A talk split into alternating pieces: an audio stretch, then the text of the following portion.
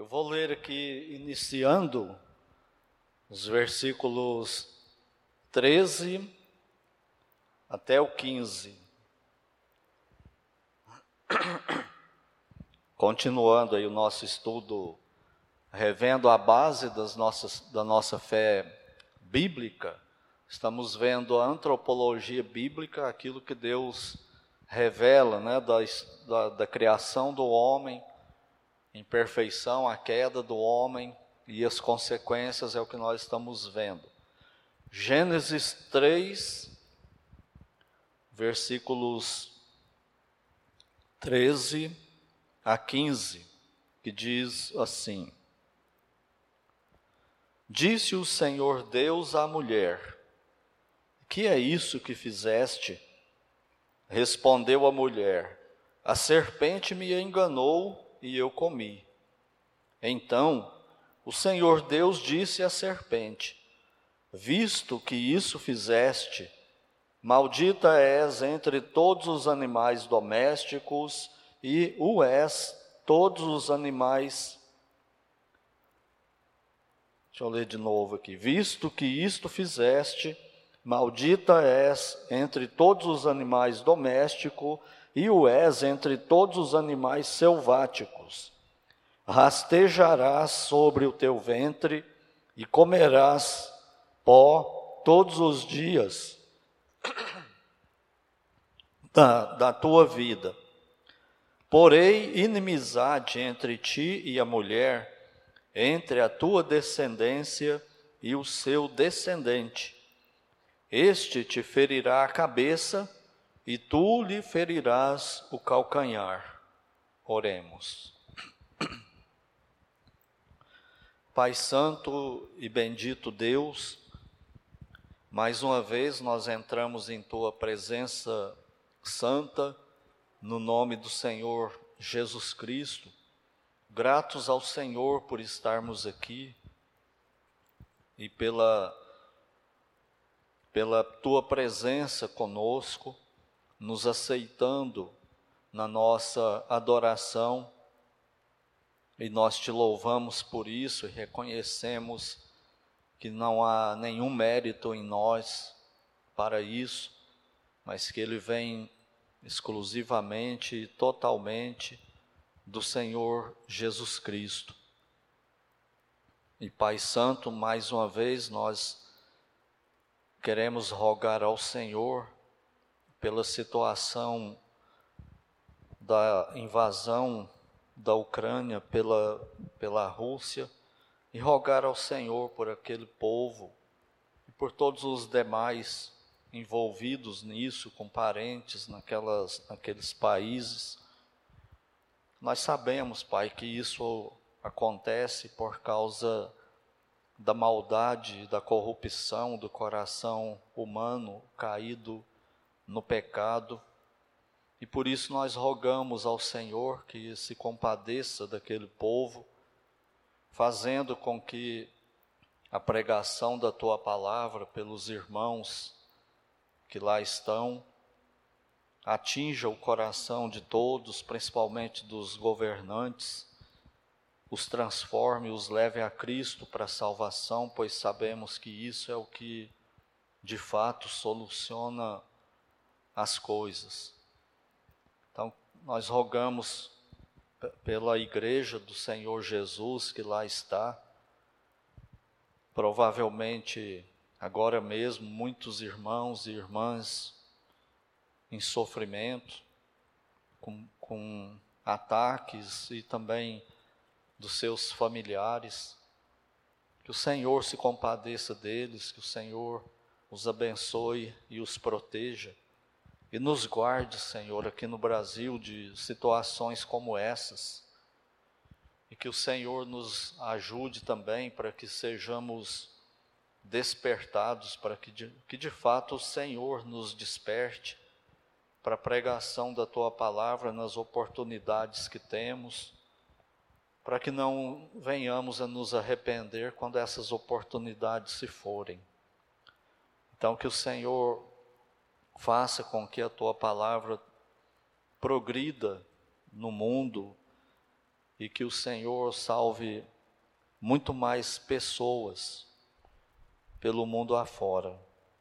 Te rogamos pela recuperação do irmão Enedino e que o Senhor abençoe também e dê uma boa recuperação a todo e qualquer irmão e irmã da nossa igreja e das demais aqui de Uberlândia e do mundo que estiverem enfermas também.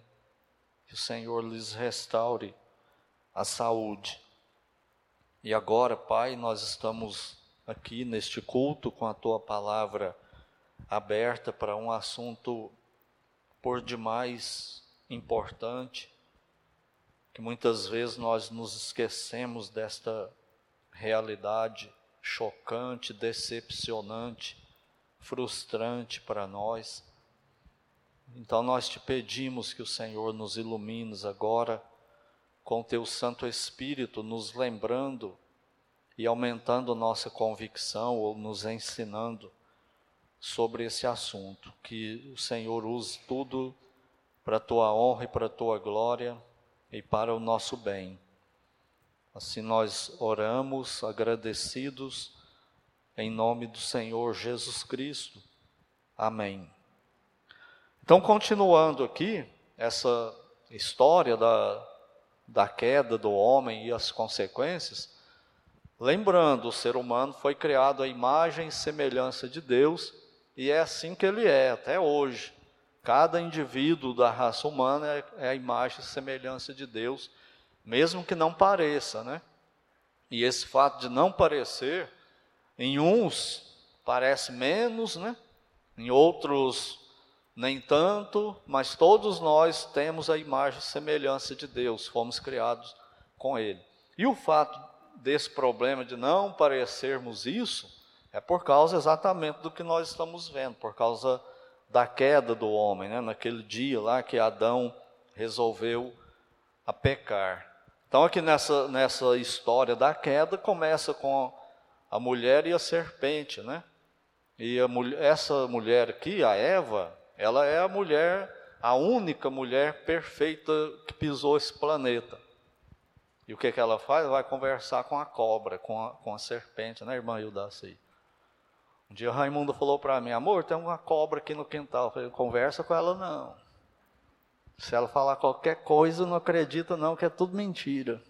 Mata ela. Então ela vai e conversa com a serpente, o diabo vem e incorpora. Nós não sabemos exatamente como que era essa serpente. A Bíblia não relata para nós como, como que ela era originalmente. Talvez ela não fosse como ela seja hoje. Talvez ela fosse diferente, né? E a consequência da, de juízo, né, foi ela ficar como ela está hoje. Mas enfim, ela aceita conversar com a serpente, que na verdade era o diabo, né, que estava possuindo a serpente, e ela então aceita o diálogo com, com a serpente, e nós sabemos aí o que, que aconteceu. Prosseguindo então aqui nas, na consequência dessa da queda, no versículo 13, nós vemos que a mulher ela vai na mesma pegada de Adão. Quando Deus pergunta o que, ela fez, ela põe a culpa na serpente. Adão tinha colocado a culpa nela, né? Quem pecou mesmo foi Adão, ele era o representante da raça humana. Mas a hora que Deus vem e confronta ele, ele começa a se, a se esquivar e a explicar somos diferentes hoje? A maioria de nós fazemos a mesma coisa hoje. A gente fala mais ou menos assim, ó. Eu pequei, mas foi por causa disso, por... aí esquece, isso não é arrependimento. Não tem arrependimento nisso. E Adão vai por esse lado aí. Então, quando começa a justificar o arrependimento e insistir nisso, é evidência de não arrependimento, é a consequência da queda de Adão. Foi o que Adão fez, foi o que Eva fez também. Ela fala: serpente me enganou. Ou seja, não foi totalmente culpa minha, não. É porque entrou uma serpente na jogada aí E a culpa é dela também. Então, a gente nunca quer ser culpado sozinho, né? A gente, a gente quer levar outro junto com a gente. Então, esse é, é, essa é a mesma consequência de Adão que passa para Eva, que, que está em todos nós, está na nossa natureza. Nós temos essa dificuldade até hoje. E eu sempre falo isso, né? Qual foi a última vez que você, sincero, honestamente, com Deus por testemunha, falou para ele, Deus, ou para outra pessoa assim: Eu pequei contra o Senhor ou contra você? Culpa é minha. Não devia ter feito, mas fiz, caí, estou nas suas mãos, sou culpado. Sou seu prisioneiro. Me perdoa? Qual foi a última vez? Isso é muito difícil sair de nós. E por isso que na minha oração aqui, sempre eu coloco isso para Deus, que Deus não nos deixe esquecer disso. Senão nós ficamos orgulhosos, nos ostentamos nos nossos pecados, não assumimos, não admitimos e vamos explicar. Toda vez que pecar, vamos ter uma explicação para isso, né? E a gente não é transformado se a gente fica agindo dessa forma, né? Então ela, ela coloca culpa, né? Isso, isso aí é por causa do medo, né? Nós vimos que uma das primeiras coisas que a Bíblia revela da queda do homem é o medo de Deus. Porque tem o temor de Deus, né? E o medo de Deus. Mais ou menos a mesma coisa, mas com a seguinte diferença prática: temor a Deus faz com que o pecador corra para Deus se agarre com Ele, confesse pecado e tal. Busca comunhão com Deus, por temer a Ele, entender o Deus que Ele é. O medo de Deus faz o pecador correr de Deus, pelo mesmo motivo, por causa do Deus que Ele é, só que ele entende errado. Ele desconsidera a graça, a misericórdia, o amor, a, a, aquela facilidade que Deus tem para perdoar pecado de pecador arrependido, e fica nele só o lado de Deus Santo, Deus que julga pecado, que julga o pecador, e ele fica com medo de Deus nesse sentido e corre de Deus. Foi uma das primeiras coisas que apareceu no homem pecador, ele corre de Deus e tenta se esconder por entre as árvores, como nós já vimos.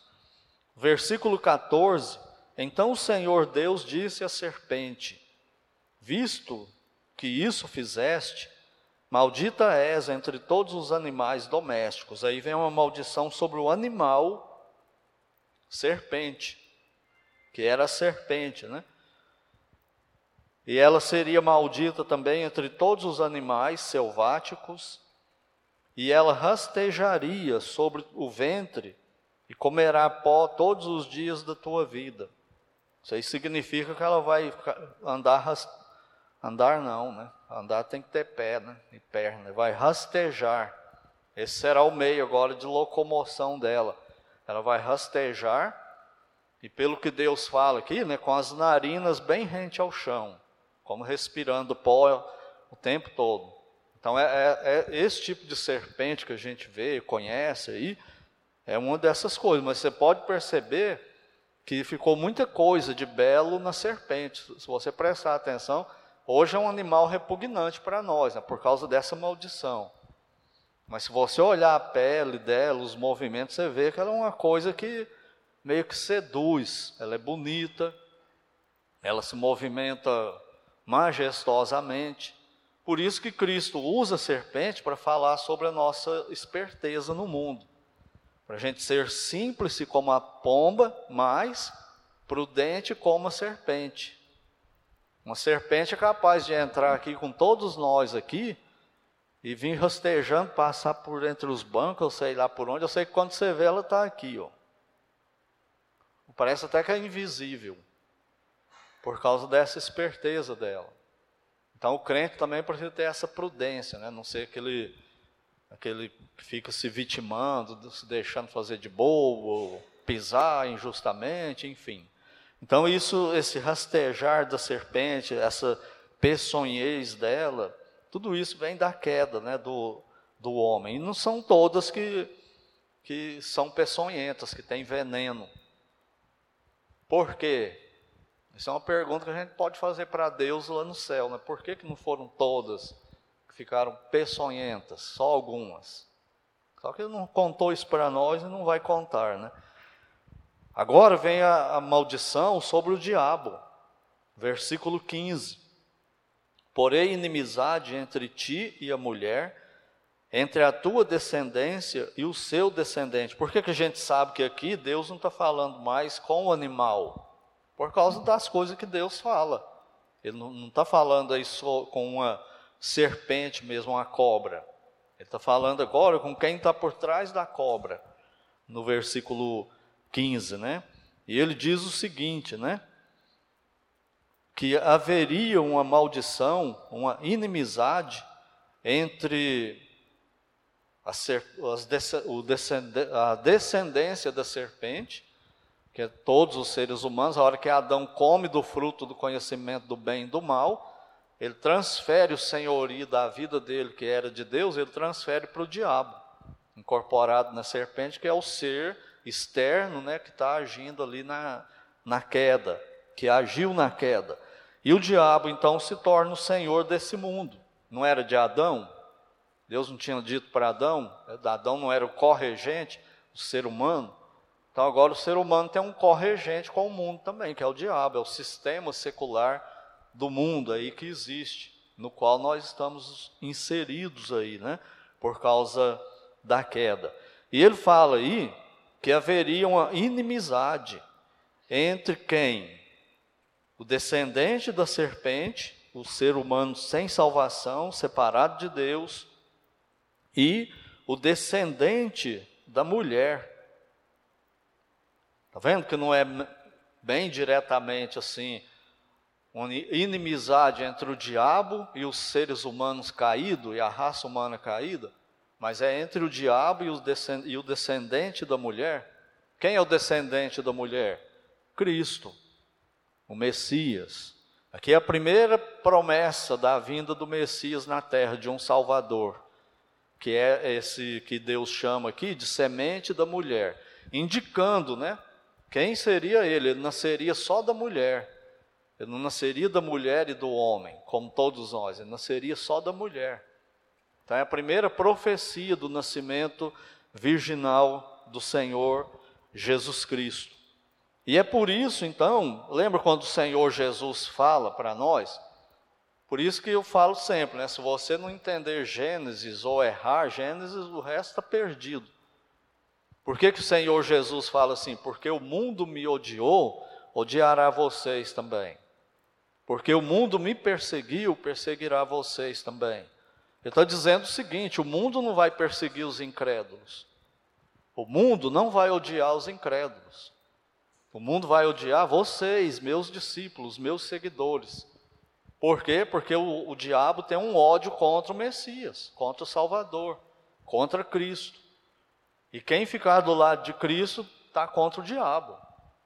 Quem é incrédulo, não tem Cristo como Salvador, está do lado dele, está tudo bem.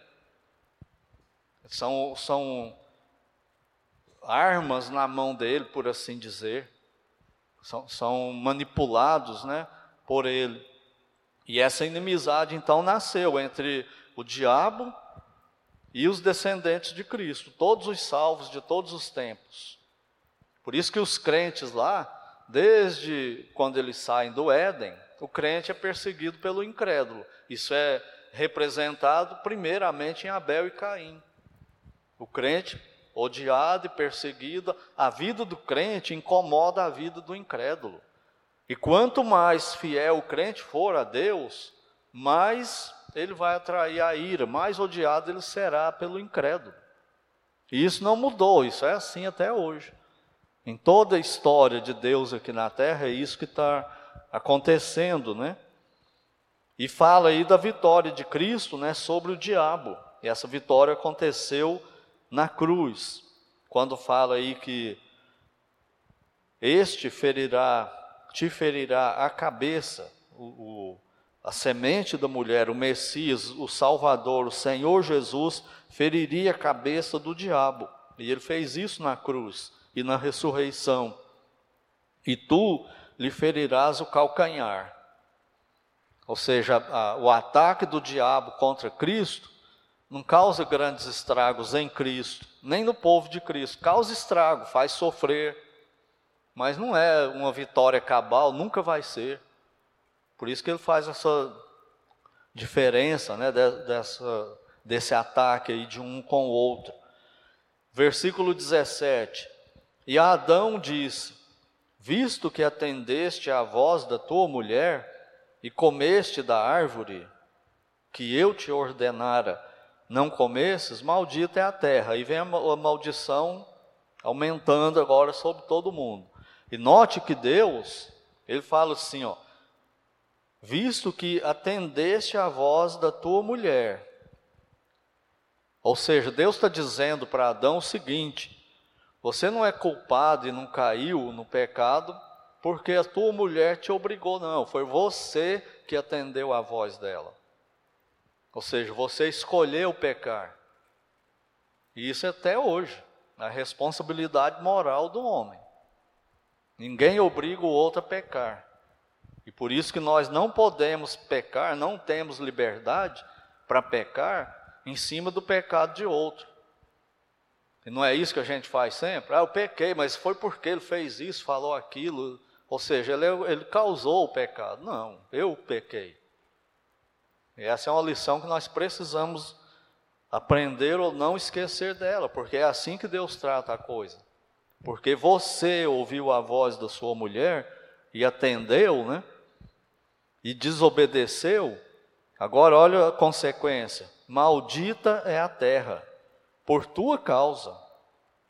Em fadigas obterá dela sustento durante os dias da tua vida.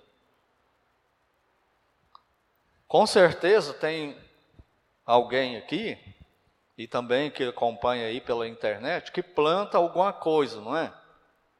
Flor, horta, fruta, as lavouras que tem por aí.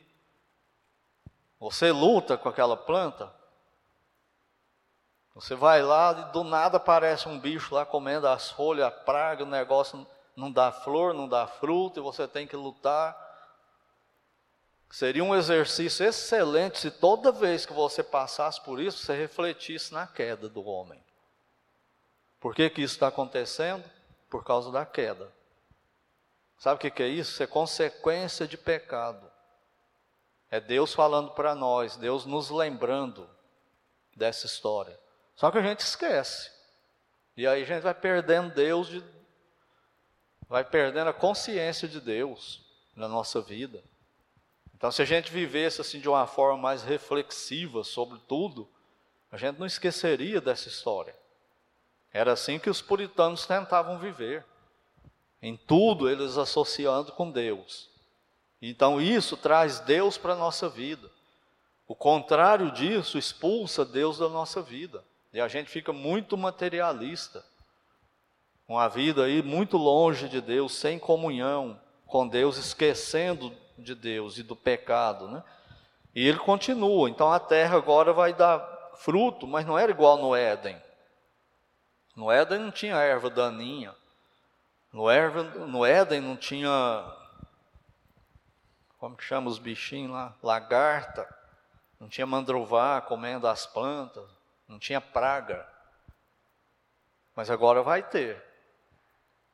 E toda vez que Adão e Eva olhassem para isso e vissem isso, espinho nascendo, erva daninha, eles iam lembrar: isso é por causa de mim. E é o que nós temos que lembrar também. Isso é por causa do pecado, por causa do pecado. E isso faz com que a gente não esqueça de Deus e de quem Deus é e a graça dele na nossa vida, a misericórdia dele conosco, né? Já viu aí quem, quem que. Aqui mesmo, vamos usar uma coisa que todo mundo aqui da igreja né, conhece. Quem que planta aqueles espinhos aqui atrás? Naquele espaço de terra que tem ali? O rapaz veio aí recentemente, limpou tudo, tirou tudo, levou tudo embora. Ficou limpinho, uma beleza. Olha lá agora como que está. Tá, quem plantou aquilo lá de novo? Por que, que aquilo lá acontece? Pecado. Por causa do pecado. Você não precisa plantar isso, essas coisas aí. Mas é lavoura, a horta, você tem que plantar e cuidar todo dia, e mesmo assim, às vezes, não dá absolutamente nada. Morre tudo. Por quê? Pecado. As lavouras aí, hoje em dia, as, as grandes plantações, por que, que tem que ter agrotóxico e trazendo doença para o ser humano? E, por um lado melhora, por outro piora. Pecado. Se não tiver agrotóxico, a metade da humanidade está passando fome. Por isso Deus diz: não peque. Pecado mata. As consequências são terríveis, você não tem noção. Só que a gente esquece, né? ou ignora isso aí. E ele diz que isso vai acontecer durante quanto tempo? Todos os dias da tua vida. Ou seja, vai ter folga? Não vai. Isso só na glorificação. Versículo 18: Ela produzirá também cardos, abrolhos, e tu comerás a erva do campo. No suor do teu rosto comerás o teu pão. Puxa vida, o que, que é, o que, que é essa maldição aqui? Sobre o que? Trabalho. Não é que o trabalho é a maldição. A maldição é esse tipo de consequência que vem do trabalho. Adão trabalhava antes da queda? Claro que trabalhava, está lá em Gênesis. Erra em Gênesis e você erra na teologia. Adão trabalhava antes da queda, ele cuidava do jardim. Ele trabalhava, só que o trabalho não era cansativo, não era penoso, não era do jeito que é agora. Imagina ele, né, plantando, tentando colher, vendo os animais morrendo, dando praga, e ele tentando salvar, e ele lembrando do Éden. Por que, que eu fui comer aquele fruto? Por que, que eu desobedeci? Agora é tarde, a consequência Deus não vai tirar. Ela continua. E, e é a mesma coisa até hoje. A gente peca, se arrepende, pede perdão, Deus perdoa, mas a consequência do pecado fica, ele não tira a consequência do pecado. Quando que a gente vai aprender isso? Muitas vezes, quando a gente peca e confessa, a gente quer que tudo volte a ser como era antes do pecado. Não vai acontecer. Erra em Gênesis e erra a teologia, na prática. Estou repetindo isso, né? Bastante para enfatizar. Então a consequência vem, não tem jeito. Por isso Deus fala, é melhor não pecar. Se você pecar, você vai ter que beber as consequências desse pecado. E não adianta querer mudar, porque não vai mudar. Isso é decreto de Deus. Pecado tem consequência, e danosa, né? Quanto mais grave o pecado, mais dano, mais danosa será a consequência também. Mais sofrível. Então é melhor lutar para não pecar. Então vem esse trabalho aí com cansaço. Antes Adão trabalhava e não ficava desse jeito. Tudo que ele fazia acontecia tranquilamente. Se ele plantasse um, um pé de couve lá, que ele nunca ia ter lagarto, nunca ia morrer ali, nascer normalmente. Agora não, agora será diferente. Você vai trabalhar, mas você vai cansar também. Por quê? Porque nós estamos no processo de morte física que é outra, outro decreto né, da consequência da queda, como nós já falamos também. E olha como vai ser, quanto tempo será isso? Até que tornes a terra. Do que, que está falando aí? Daquele negócio que todo mundo fala, mas ninguém quer admitir a morte. Até a morte. E a graça de Deus ainda pre, pre, é, nos deu o arrebatamento. Ou seja, vai ter uma geração da igreja que não vai conhecer esse negócio chamado morte. Vai ser, vai para o céu sem conhecer a morte, sem passar por ela. Fora isso, Todos os outros, até hoje, daqui para frente, com exceção de quem? Enoque e Elias. Todos os outros vão conhecer a morte. Porque tu és pó, e ao pó tornará. Aí o decreto da morte física. Eu vi um médico dizendo uma vez que a gente começa a morrer quando a nossa mãe dá a luz de nós. Quando o ser humano nasce. Ah, nasceu, que beleza, começou o processo da morte dele. Ele vai morrer. Questão de tempo, ele vai morrer. Terrível isso, não é?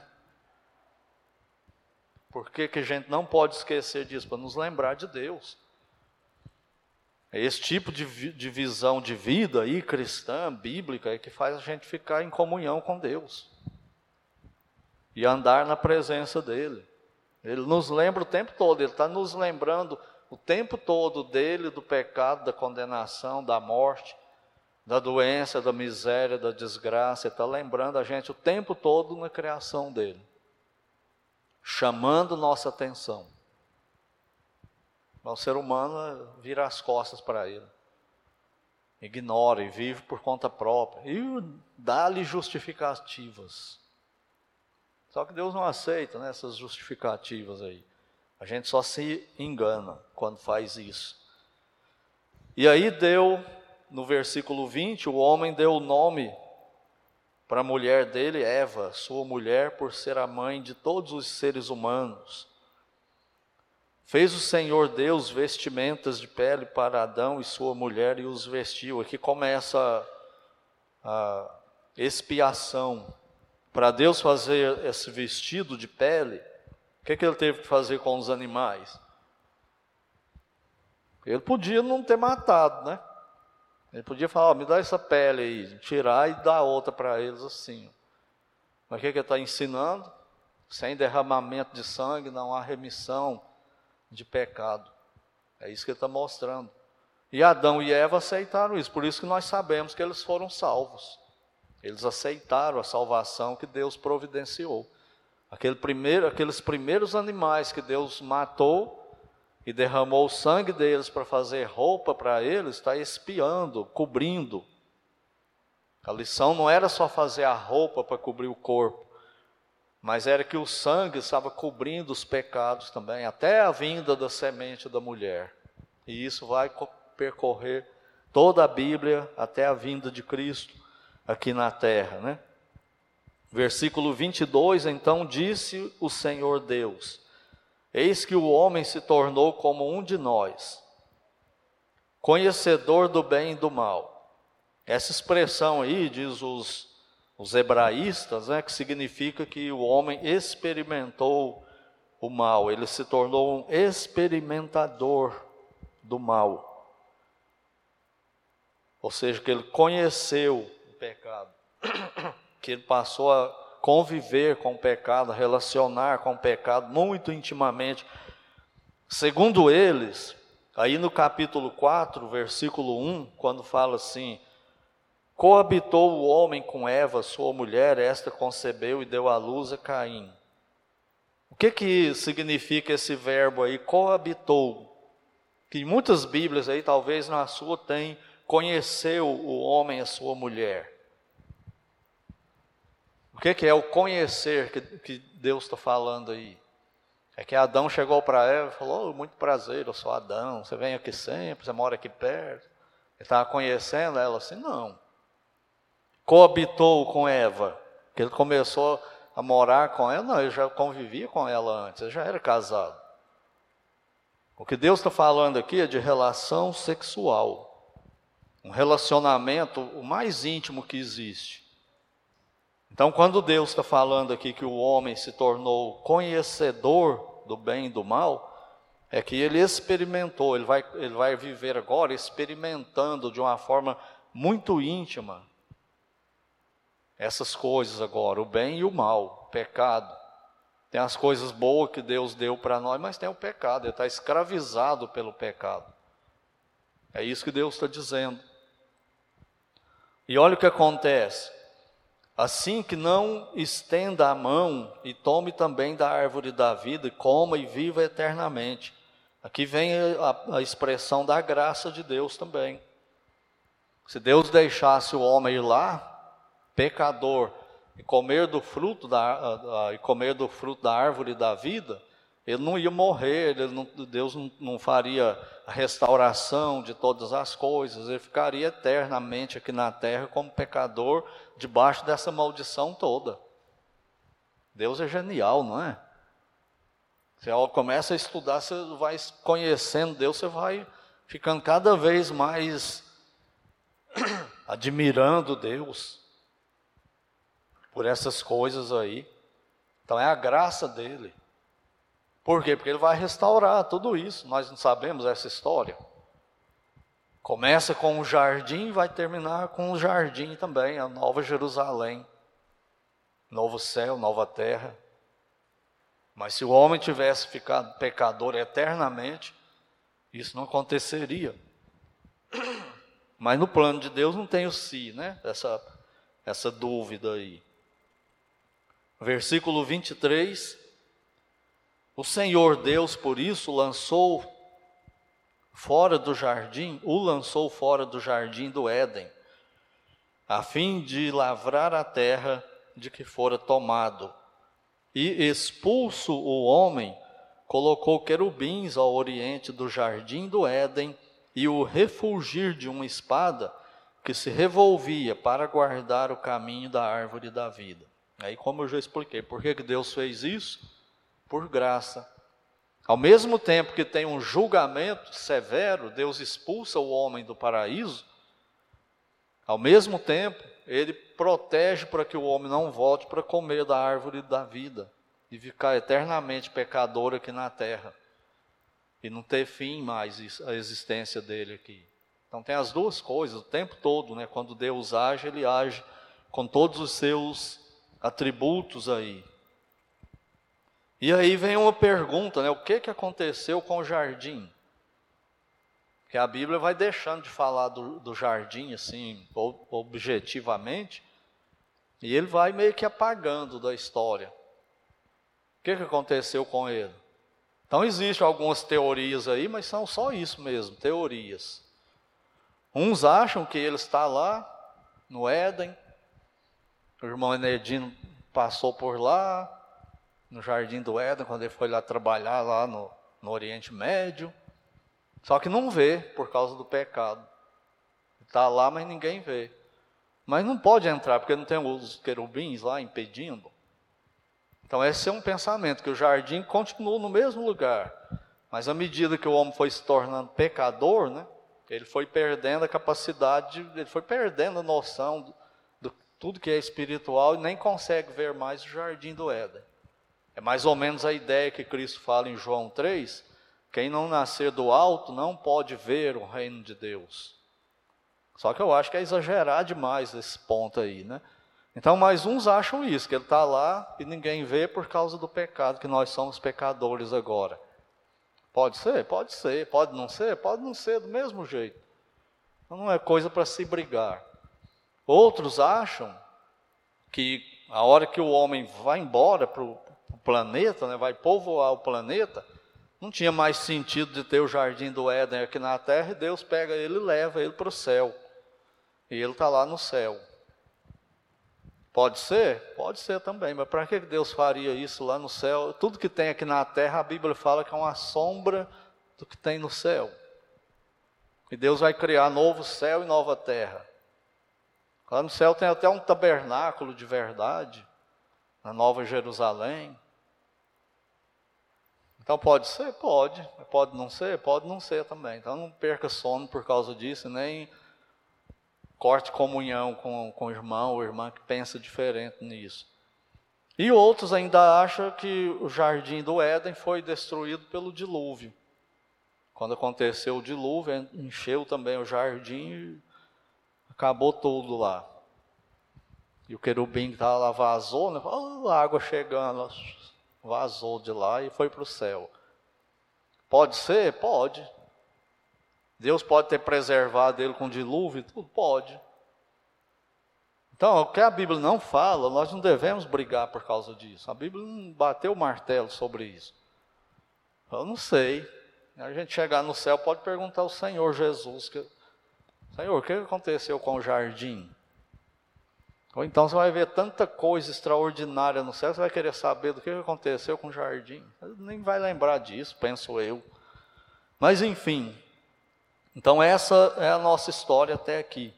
Depois nós vamos continuar vendo esse, esse, essa queda, as consequências dessa queda em nós. Nós já sabemos, não sabemos?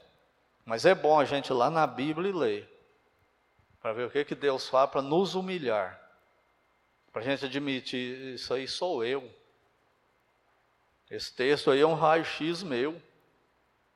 É isso aí que eu sou. E é isso que faz a gente ficar mais espiritual. É que o apóstolo Paulo reconheceu: Cristo veio salvar os pecadores, dos quais eu era o melhor deles. Não, dos quais eu sou o principal. Mas ele fala aquilo, não é comparando. Eu falar assim: Deus, Cristo veio na terra me salvar, porque eu, comparado com a Maura, eu sou pior do que ela. Não foi isso a ideia de Paulo. A ideia de Paulo é aquela assim: eu estou na comunhão com Deus, eu entro na presença dele, quanto mais eu medito e reflito na santidade, no caráter puro dele, santo, justo, e eu, pecador, miserável, do jeito que eu sou, falho, eu vou sentir o pior de todos mesmo. Mas não é comparando com ninguém. É porque você vai ter aquela noção, eu sou tão pecador que não tem ninguém igual eu. E todo pecador honesto, quando entra em comunhão com Deus, tem que sentir isso. Se não sentir isso, foi uma farsa. E é isso que faz a gente ficar espiritual. É isso que faz a gente se humilhar, confessar pecado antes de orar. Não oração pública. Porque ai de nós se a gente fosse fazer isso, né?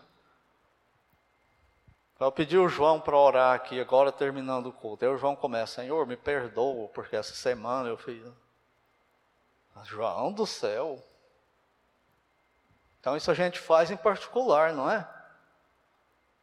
Isso aí seria igual que negócio, já viu que eu falo assim, falo para o seu roubo, seu roubo, tudo bem? Ele, não, está tudo mal. E começa a contar. Por que, que eu perguntei? Isso é só educação. Não, está tudo bem.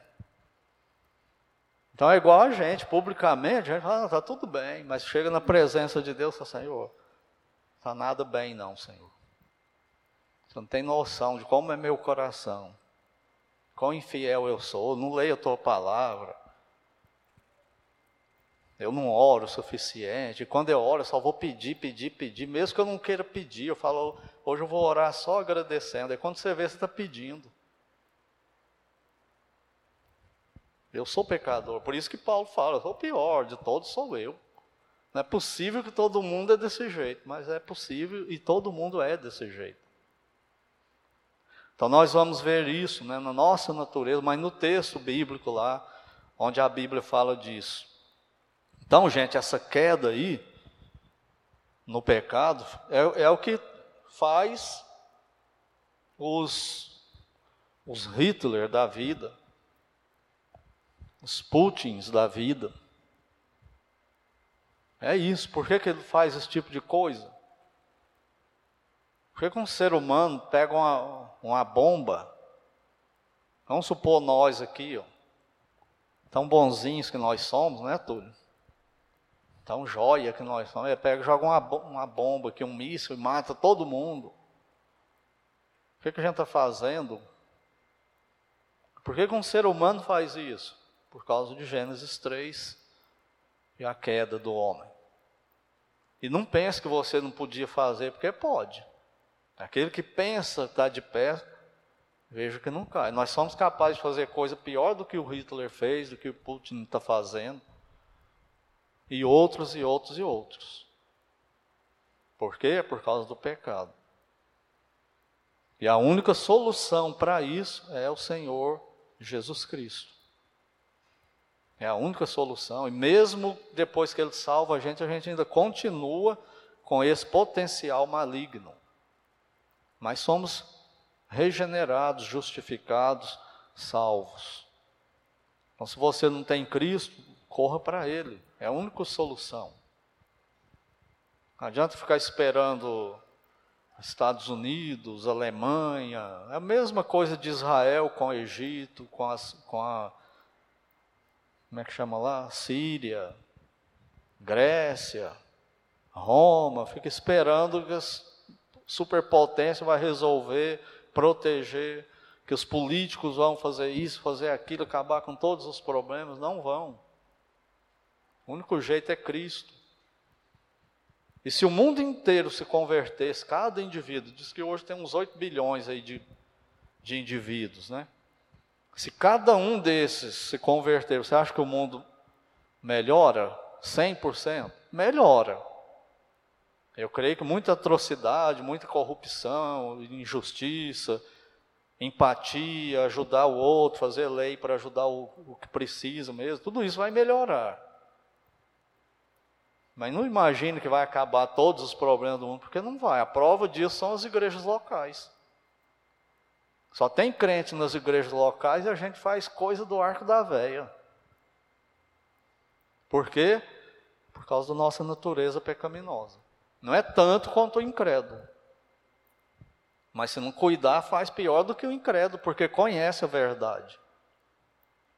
Sabe o que não devia fazer. Tudo isso nasceu em Gênesis 3. E só vai acabar quando o rei vier para reinar aqui, vier novo céu e nova terra que ele criar. Antes disso é utopia, a coisa só vai piorar aqui nesse mundo.